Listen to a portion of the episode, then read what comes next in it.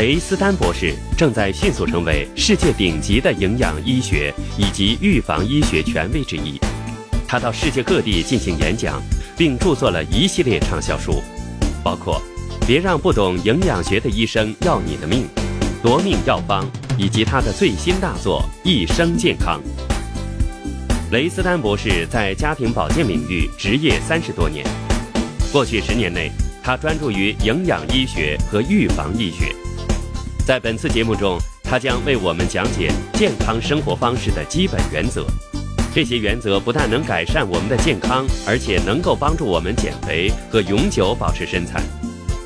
现在，让我们来聆听雷斯丹博士讲述的健康之道。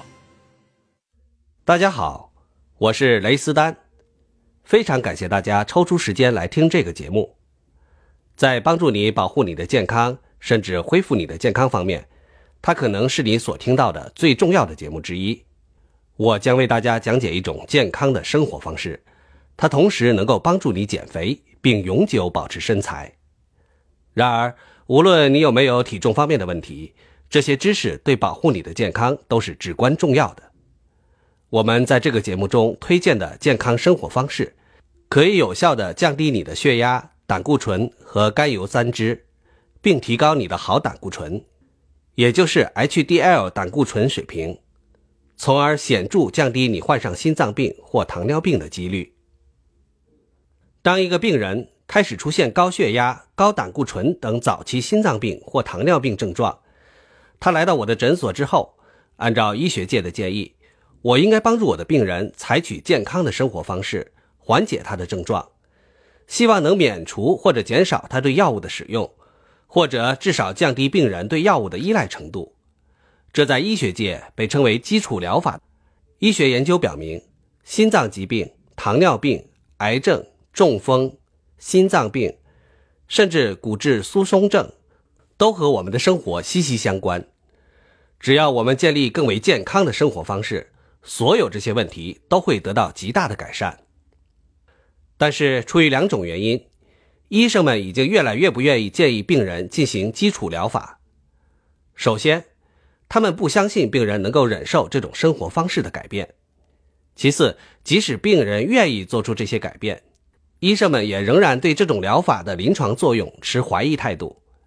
因此，大多数医生还是会一如既往地先为他们的病人开处方。然而，临床试验证明，一生健康计划在降低血压、胆固醇。甘油三酯方面卓有成效，同时有助于降低心脏病和糖尿病的患病几率。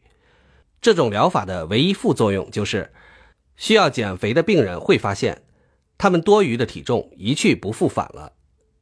现在，全国的医生都建议病人们采用一生健康方案，作为简单有效的实现基础疗法的一部分。越来越多的病人宁愿改变他们的生活方式。也不愿意立即选择药物治疗，这令我们的医生们兴奋不已。同时，他们也欣喜地看到，通过一生健康计划培养了健康生活方式的病人，已经取得了良好的效果。想想看，在美国，超过三分之一的成年人正在进行某种节食计划，还有三分之一正在努力保持他们的体重。更令人震惊的是。美国每年用于节食和减肥的研究经费高达三百多亿美元，但是你有没有曾经想过，以及问问自己，我们付出如此多的金钱、时间和努力，究竟得到了什么呢？只要看看周围的人，答案就很清楚了。近二三十年来，美国成年人被诊断为超重或肥胖的人数已经翻了一番，被诊断为超重或肥胖的儿童人数。增长了两倍，你只能得出一个结论，那就是无论哪一种节食方式都没有发挥作用。精密控制的研究表明，大多数人只能减去体重的百分之五。在这些研究里面，减肥效果最好的人，最多也只能减掉体重的百分之十左右。我们一直担心的问题是，这其中有超过三分之二的人，他们的体重在一年之内会反弹。几乎所有其他人的体重，则会在两年之内全部反弹。节食根本不起作用。是的，有些计划确实能为你创造快速减肥的效果，但是正如我们每个人都经历的那样，减肥本身并不是问题，真正的问题是减肥以后终身保持体重。名目繁多的减肥计划已经存在了几十年，七十年代开始的 Atkins 节食计划，到现在已经有三十多年历史了。然而，节食计划明显是徒劳无功，它对于我们面临的全国范围的肥胖症和糖尿病更是无济于事。我们花费了前所未有的金钱、时间和精力，去开发最新的节食方法，帮助人们减肥，结果却是。超过百分之六十五的美国成年人目前超重或是肥胖，在儿童中，超重或者肥胖的比率也高达百分之三十以上。有史以来，没有哪个国家像美国一样遇到如此严重的肥胖问题。也许我们应该放慢脚步，认真的、长时间的审视和思考我们所面对的现代保健危机，而不是盲目的跳上最新潮流的大篷车。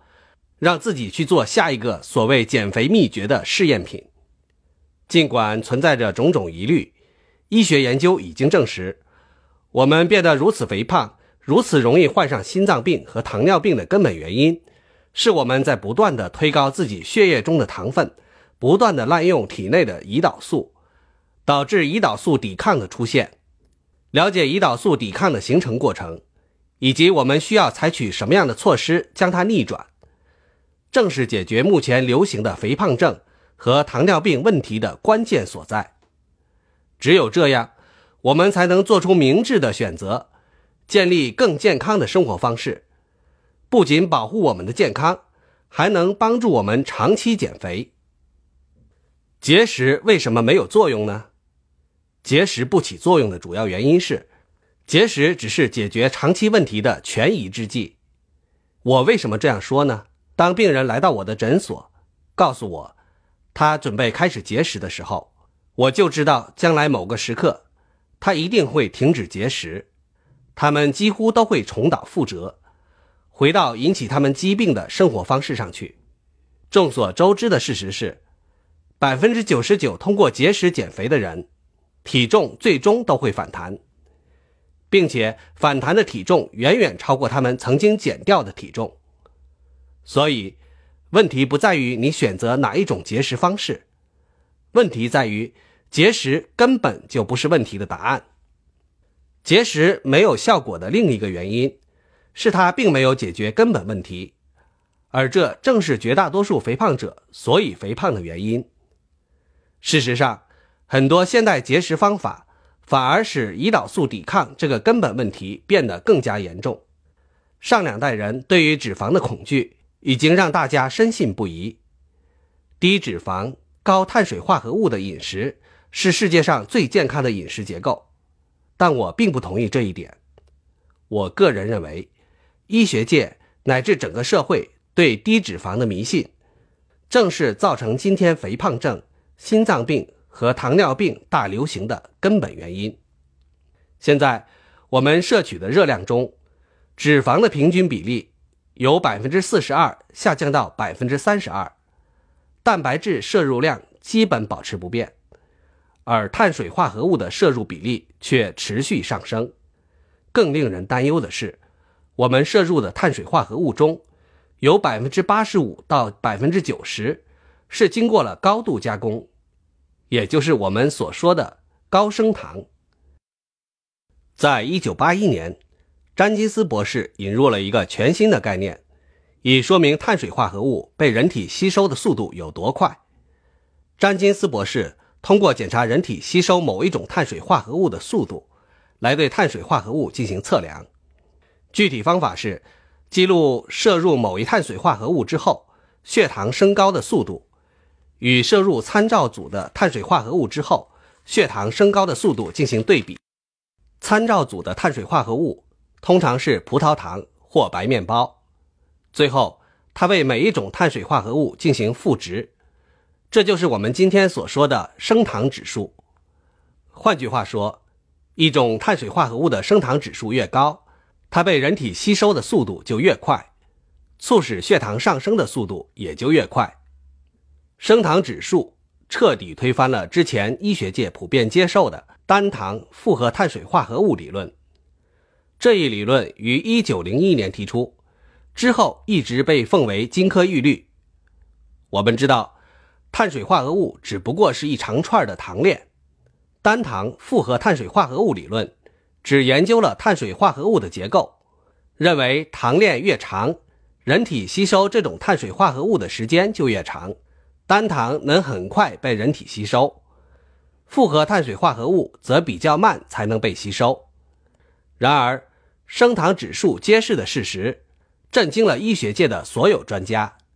他告诉我们，摄入面包、大米、燕麦、白土豆这些复合碳水化合物，竟然会比直接吃白糖更加迅速地促使血糖升高。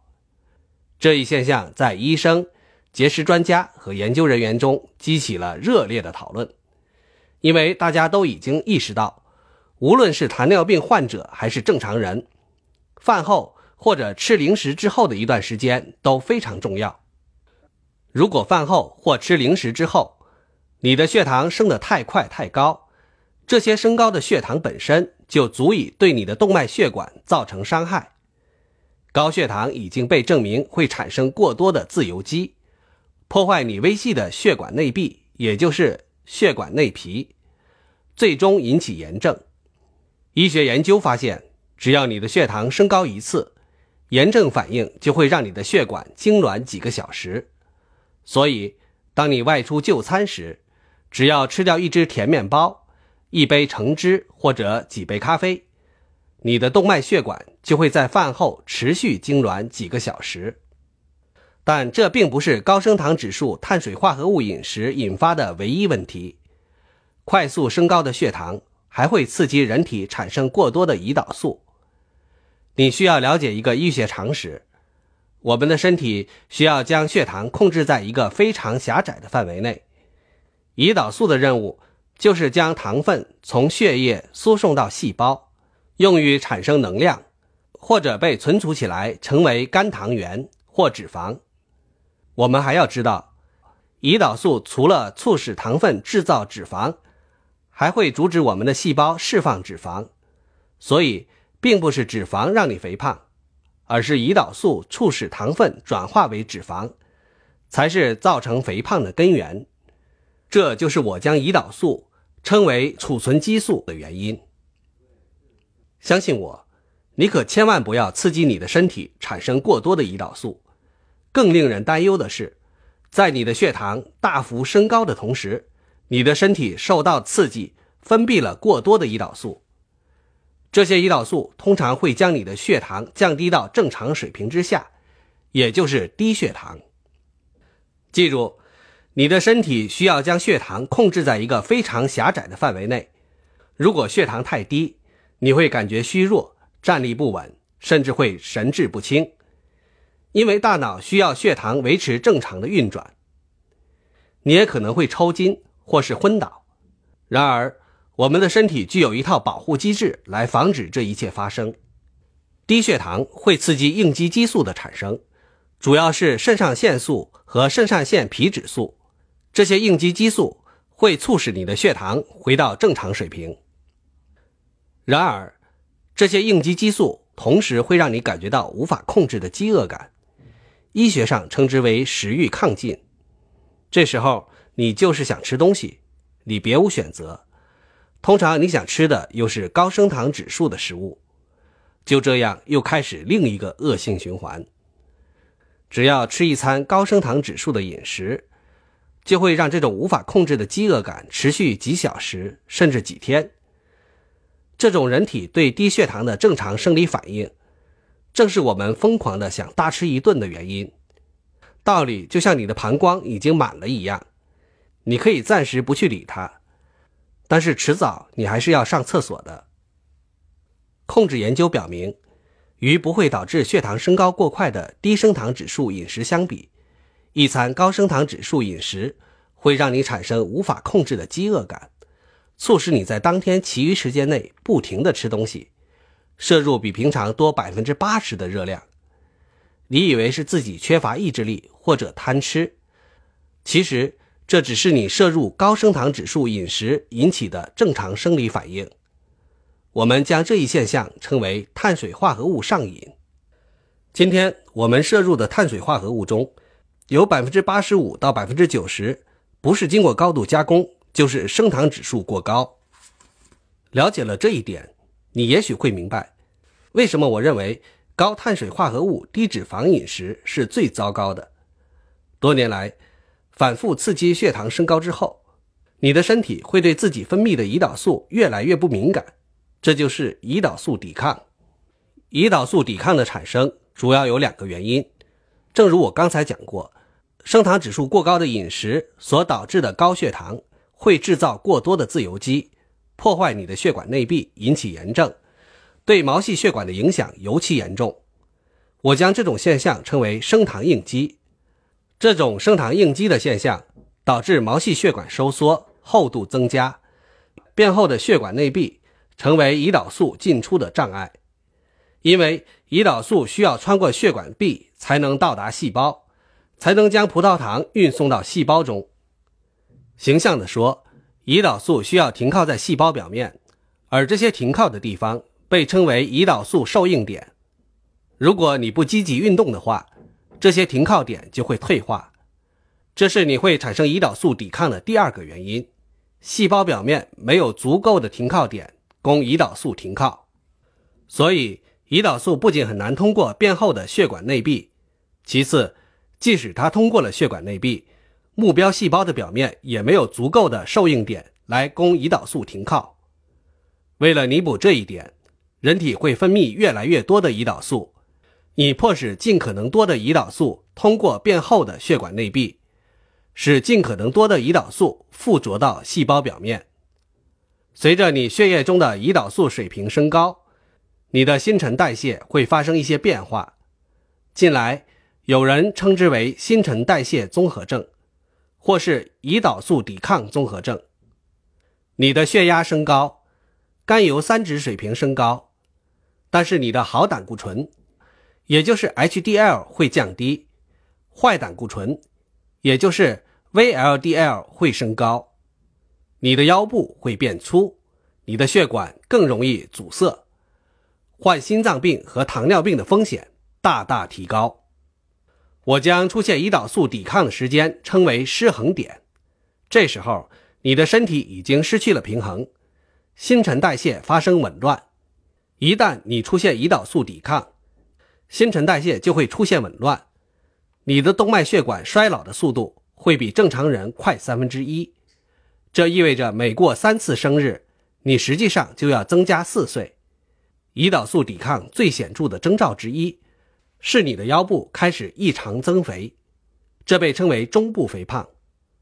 通常，肌肉会吸收饮食中百分之八十五到百分之九十的葡萄糖或者热量，用于产生能量。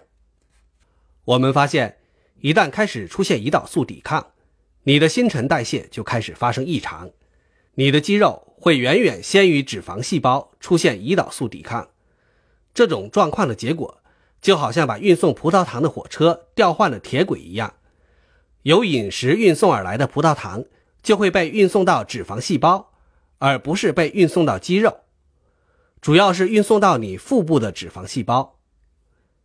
现在你的境况是最糟糕的，不但你的胰岛素水平越来越高，别忘了这是你的储存激素。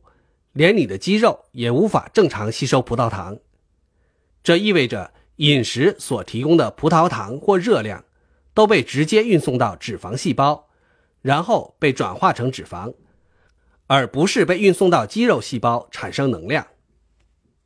在三十年的从医生涯中，我一次又一次地听到下面的故事：一位三十出头的女士来到我的办公室。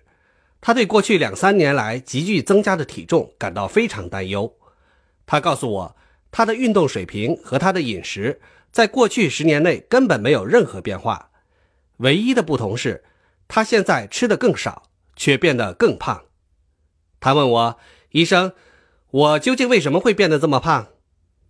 几年前，我的标准回答是：“这是因为我们的新陈代谢的速度降低了。”我相信你们很多人。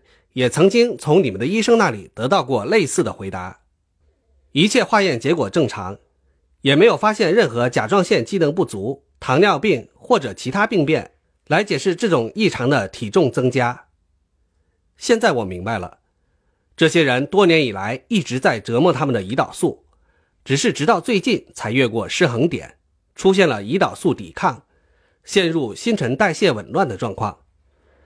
当他们越过了这一点，出现胰岛素抵抗之后，他们就会每年增加十二到十五磅的体重。无论他们怎样努力，也减不掉这些赘肉，因为他们已经开始将运送葡萄糖的火车调换了车轨。他们体内的葡萄糖现在被运送到了脂肪细胞，而不是肌肉细胞那里。这是因为在过去的十到十五年里，他们不断的推高血糖，不断的折磨自身的胰岛素。才造成今天这样的后果。现在他们已经出现了胰岛素抵抗。当你的身体失去平衡，出现胰岛素抵抗、新陈代谢异常的时候，饮食所提供的一卡热量已经不能作为一卡来使用了，因为葡萄糖已经不能被肌肉正常运用，而是主要被腹部的脂肪细胞吸收，造成中部肥胖。这种状况不是一夜之间形成的。而是几年甚至几十年日积月累的结果。所以，如果你发现自己的腰围不断扩张，你就要小心了，因为你很可能正在接近那个失衡点，正在开始发展胰岛素抵抗。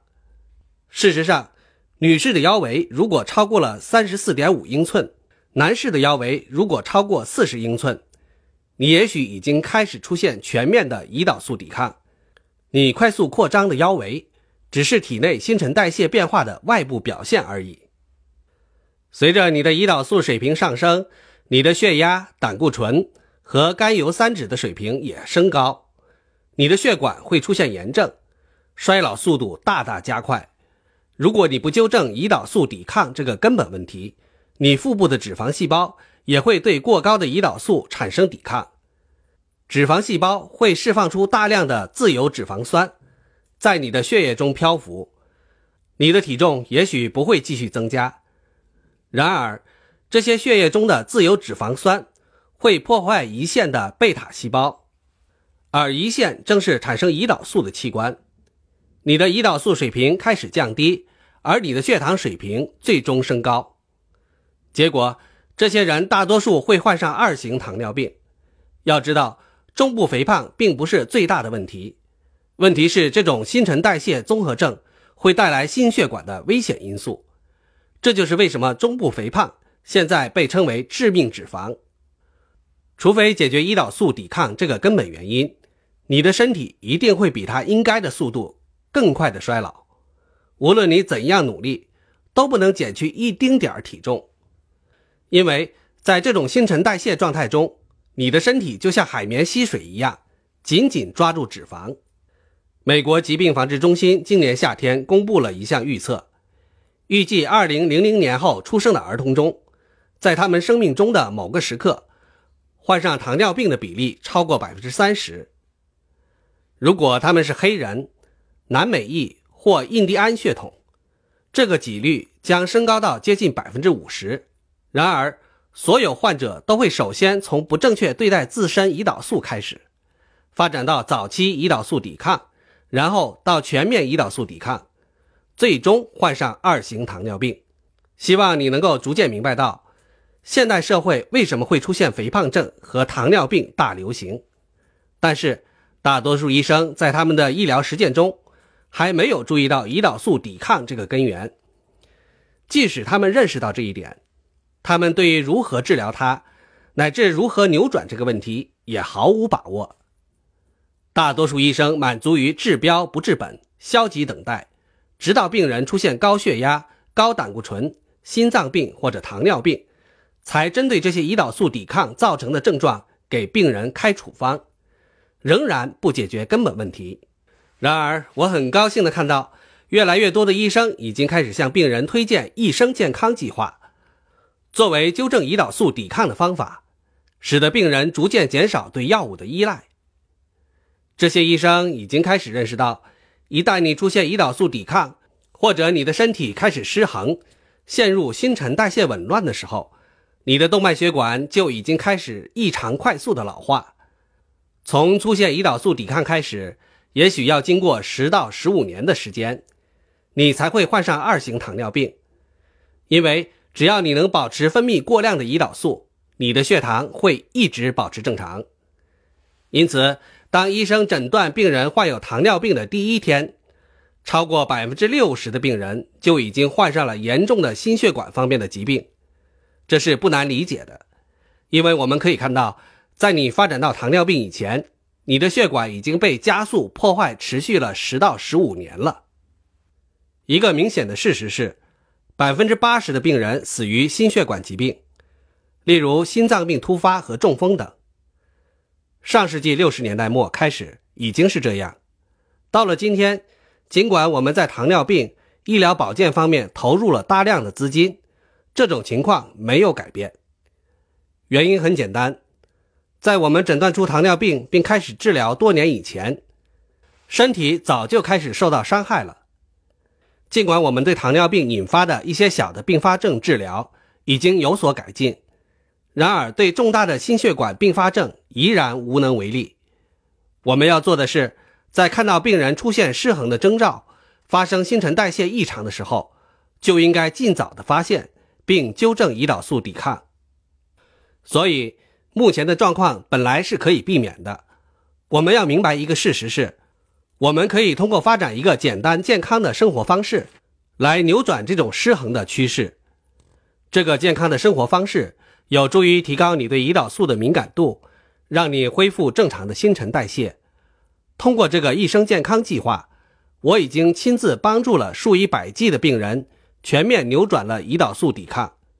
当你通过这些健康的生活方式纠正这个根源性问题时，你的血压和甘油三酯水平会降低，好的胆固醇 HDL 会增加，心脏病和糖尿病的风险会大大减少。这多好啊！当你纠正了你胰岛素抵抗这一根本原因，你的身体就能够恢复正常的新陈代谢状况。运送葡萄糖的火车会回到正常的轨道上来，饮食所提供的葡萄糖和热量会被重新运送到你的肌肉，转变成能量。你的脂肪细胞也可以释放出它们储存的脂肪，作为能量消耗掉。一生健康计划倡导包括三重概念的健康生活方式。首先，你要选择不会刺激血糖升高的健康饮食；其次，要进行适度的运动。并且持之以恒，还要给你的细胞以适当的营养。一生健康计划推广一个健康的饮食计划，告诉你怎样选择优质脂肪、优质蛋白质和优质的低升糖指数碳水化合物。身体需要脂肪、需要蛋白质和碳水化合物，才能保持最佳健康。从你的饮食中去掉或是大量削减其中任何一种主要的微量元素的摄入。都是不明智的做法，甚至可能危害你的健康。如果你选择低升糖指数的饮食，你的血糖只会缓慢的升高，不会刺激身体分泌过多的胰岛素。你感觉到饱的时间会更长，你的胰岛素水平开始降低。更重要的是，你的胰高血糖素水平会上升。胰高血糖素是与胰岛素对立的激素，负责促进脂肪释放。它能够降低你的血压，降低你的坏胆固醇和甘油三酯水平，提高好胆固醇 HDL 的水平，让你开始释放脂肪。随着你的胰岛素水平降低，胰高血糖素升高，你对胰岛素的敏感度就会大大提高，同时你的血糖也不会降到低血糖的范围内，这样你就不会刺激那些应激激素的产生。不至于让你产生饥饿难耐的感觉，避免大吃特吃以及对碳水化合物的上瘾。这就是为什么我并不限制病人摄取的热量，他们永远也不必挨饿。如果他们觉得饿，就可以吃一顿低升糖指数的餐食或小吃，他们感觉棒极了，精力更加充沛。我的病人无需靠所谓的坚强意志，因为他们已经摆脱了对碳水化合物的上瘾。他们的胃口和他们的营养摄入都得到自然改善。让我再次强调，这不是低碳水化合物的饮食。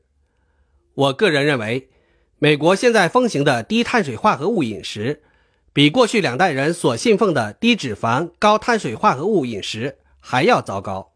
为什么这样说呢？我们已经知道，正是这些经过高度加工的高升糖指数的碳水化合物，导致了今天肥胖症和糖尿病的大流行。所以，通常的解决方案是完全从我们的饮食中去除。或者大比例减少所有的碳水化合物摄入，这类似上个世纪七十年代中期以来，人们出于对胆固醇的恐惧，直觉的减少胆固醇摄入一样。我们的身体需要而且期待正确的碳水化合物，才能在理想的状态下运作。水果、蔬菜、全粒谷物和豆类是我们身体所需要的维生素、矿物质以及抗氧化剂的主要来源。人们为了减肥，用尽了千方百计，为了减肥，甚至不惜牺牲他们的身体健康。我推荐的健康饮食包括优质脂肪、优质蛋白质和优质碳水化合物。你只需要了解哪些碳水化合物不会使你的血糖迅速升高。除了白土豆，所有的水果、蔬菜、豆类、坚果、全粒谷物都榜上有名。食物越天然越好。一旦这些食物经过人手加工，升糖指数就会过高，因此最好避免食用。我们的身体还需要优质脂肪和优质的蛋白质，以达到最佳健康状态。正如有坏碳水化合物一样，同样有坏脂肪。你要用优质的脂肪来代替坏脂肪，摄入更多的优质脂肪，例如最重要的奥米加三和单不饱和脂肪。能够降低坏胆固醇水平，显著提升好胆固醇水平。要扭转胰岛素抵抗，并不是轻而易举的，尤其是因为有很多人已经不正确的对待自身的胰岛素长达数十年。然而，从过去十年的从医经验中，我已经意识到，我的病人必须从三方面改变他们的生活方式：第一，选择不会刺激血糖快速升高的健康饮食。第二，坚持一个适度锻炼的计划。第三，注意给细胞以正确的营养。从这三方面着手，他们仍然是有可能改变胰岛素抵抗的状况的。如果他们做出其中一项的生活方式的改变，就会受到一点成效；如果他们做出两项改变，就会得到更多改善。如果他们能够在这三个方面全部采取健康的生活方式，效果将是惊人的。医学研究证明，这三项生活方式的改变都能有效地改善对胰岛素的不敏感状况。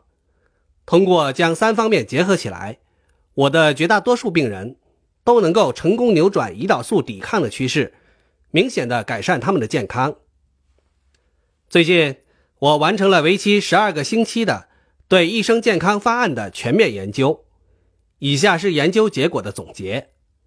一共有二十五位病人参加了我们的试验，他们在十二个星期内平均减去了十五点二磅的体重，衡量体重身高比的体质指数平均下降了二点六，腰围平均缩短三英寸，这可是非常显著的成果，因为这直接反映了腰部的脂肪量。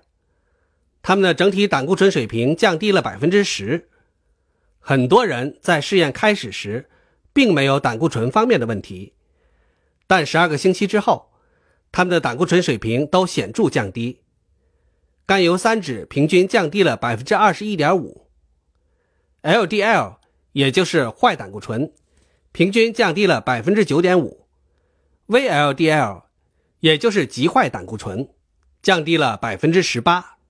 所有有关益生健康计划能够改善病人状况的详细医学证据，都已收入到我的新书《一生健康》。这本书已经于2005年出版发行。我建议每个人都买一本，亲自了解这些证据。多年的实践告诉我，只是了解这些证据远远不够。我们的生活方式和习惯是根深蒂固的。这个为期15个月的一生健康计划。将会陪伴和帮助你形成健康的生活方式，改善你的健康，并且彻底减肥，永久保持身材。你可以选择有专门教练指导的计划，或者更加实惠的自学计划。在教练计划中，你会得到一个私人教练的帮助，确保你养成健康的生活方式。请记住，一生健康计划绝对不是节食，它是你要用一辈子的时间来实行的健康生活方式。这就是为什么我们所有的计划都会持续十五个月，因为需要十五个月才能使这种崭新的健康的生活方式成为你生活的一部分。我们的健康正在受到攻击，危险重重，越来越多的人正在采取积极措施保护并且重新恢复健康。临床实践证明，一生健康计划能够为你提供上述健康方面的益处。你们可以访问我的网站。以获得更多信息，让我握住你的手，建立健康生活方式，享受健康和永久减肥的效果。感谢你花时间来聆听这个磁带或者光盘，希望你已经了解了一些健康资讯，以及怎样才能更好的保持健康。欢迎阅读我的新书《一生健康》，迈出你的第一步，重新主导自己的生活。感谢你聆听这个节目。我们建议你购买雷斯丹博士的新书《别让不懂营养学的医生要你的命》，以及《一生健康》，以便学习更多健康和纤体方面的最新知识。抓住机会，让雷斯丹博士亲自带领你发展健康的生活方式，有效的帮助你实现你梦寐以求的完美健康，同时彻底减肥，永久保持健美身材。